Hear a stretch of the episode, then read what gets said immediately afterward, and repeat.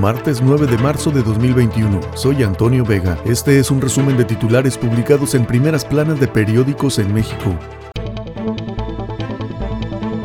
El Universal. Hartas de la violencia y la impunidad, las mujeres de México inundan el país con su ola morada para reclamar al gobierno la indiferencia entre feminicidios, acoso sexual y laboral e inequidad de género. Lucha une al mundo. Pandemia no frena exigencia feminista de alto a la violencia. De Chile a Turquía, pasando por España y Francia, decenas de miles de mujeres alzaron su voz pese a las restricciones por el COVID-19 para decir basta a las agresiones y exigir que se cumpla la promesa de equidad y de igualdad de oportunidades. No quieren que un violador gobierne. Una marea morada con destellos verdes y blancos inundó el zócalo de la Ciudad de México. Reclamaron por el caso de Félix Salgado Macedonio. Crimen controla 30% del gas LP. La distribución clandestina le deja utilidades por 30 mil millones de pesos. Milenio, ni una menos, el clamor, protestan en 25 entidades. En Ciudad de México, 62 policías y 19 civiles lesionados. En medio de fogatas y consignas concluyeron marchas por el Día de la Mujer en el Zócalo, después de escaramuzas frente a Palacio, gas lacrimógeno y repudio a la violencia. Con vacunas se atisba luz al final del túnel y empieza la reactivación, dijo Carlos Hank. El presidente de Banorte destaca proyectos en los estados y tasas de interés en los niveles más bajos en mucho tiempo. 24 horas. Derriba muro furia morada. Ni una menos clamor en marchas por 8M. Miles de mujeres retaron a la pandemia y salieron a las calles en México y el mundo a exigir un alto a la violencia, haciendo retumbar las consignas contra el machismo, el patriarcado y la impunidad. En el centro de la Ciudad de México, algunas encapuchadas tiraron vallas de acero que resguardaban edificios históricos y monumentos. Palacio Nacional quedó intacto. Anulan condenas y Lula es presidenciable hacia 2022. El Supremo Tribunal Brasileño anuló las condenas contra el expresidente de izquierda Luis Ignacio Lula da Silva como parte de la investigación Lava Jato Odebrecht. Aunque seguirá bajo escrutinio, ahora es un posible contendiente del ultraderechista Jair Bolsonaro, mandatario interesado en la reelección. Eje central, nada las detiene. Las mujeres volvieron a adueñarse de las calles, gritaron, resistieron y exigieron una vida libre de violencia.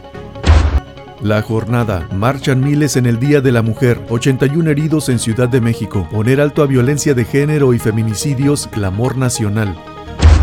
La crónica de hoy. Estamos hartas. El grito de las mujeres. Gas lacrimógeno contra manifestantes en el Zócalo. Más de 2.500 hicieron pública una carta a AMLO en la que exigen estrategia de seguridad con perspectiva de género. Critican que haya vallas en Palacio Nacional y se proteja a los violadores. Vivimos en un país en el que todos los días 11 mujeres y menores de edad son asesinadas. El 97% de los feminicidios queda impune. Cada cuatro minutos una mujer es violada. Hay conservadores que se disfrazan de feministas y están detrás de la manifestación, dijo AMLO.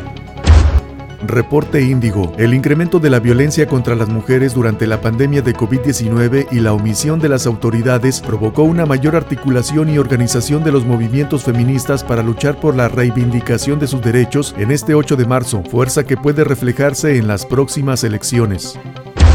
Excelsior. Bloquean 211 millones de pesos a cuentas de trata. Unidad de inteligencia financiera. Uno de los casos está ligado con el portal Zona Divas y otro con el Cepillo, un tratante que opera en Tlaxcala y Puebla. También se intervinieron cuentas en dólares y euros. Crisis económica afectó a todos, menos a los cárteles mexicanos. DEA. Inflaron el precio de la metanfetamina.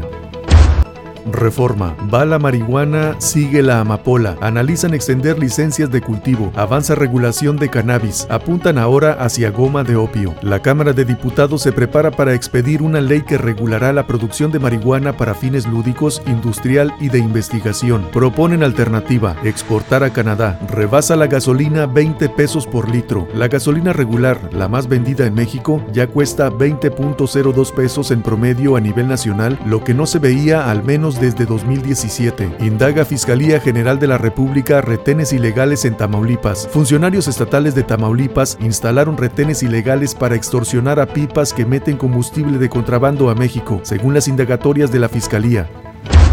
El financiero, arrecia presión del dólar al peso, ajuste, cae moneda mexicana a su mínimo de cinco meses ante divisa de Estados Unidos. El tipo de cambio peso dólar cerró en 21.45 unidades luego de que el sábado en Estados Unidos se aprobó el paquete de estímulos. Por la noche cotizaba en 21.55 unidades. Confianza del consumidor en febrero, frena avance por COVID e interrupciones eléctricas. Expertos anticipan alza gradual.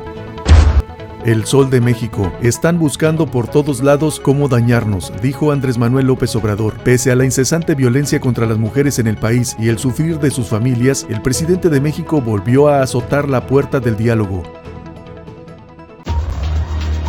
Este fue un resumen de titulares publicados en primeras planas de periódicos en México. Soy Antonio Vega.